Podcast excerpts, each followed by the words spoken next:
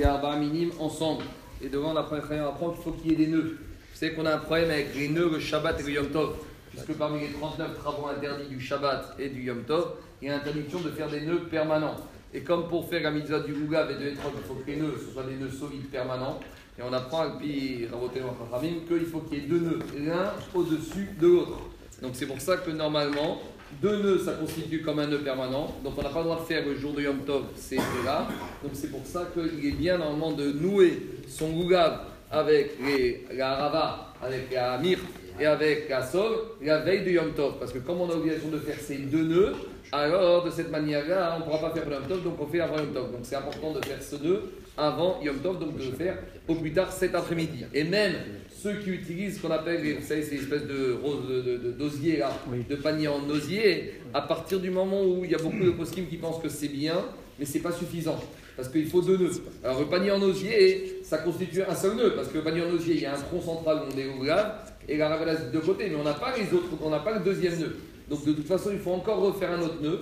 Donc si on doit encore refaire un autre nœud, ça, ça va continuer le nœud définitif.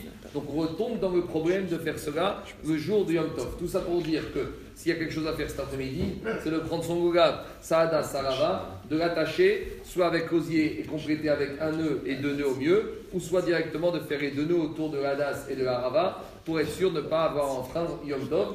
Deuxième chose, il ne faut pas oublier de faire les rouftav shirin.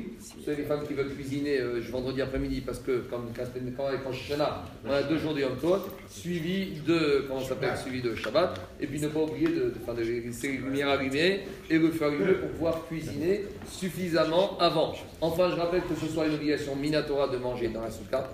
Et il y en a qui sont marqués d'attendre même la nuit de Rabbeinu Tam. Parce que de la même manière que le soir de Pessah, on doit attendre la nuit pour manger les matzot.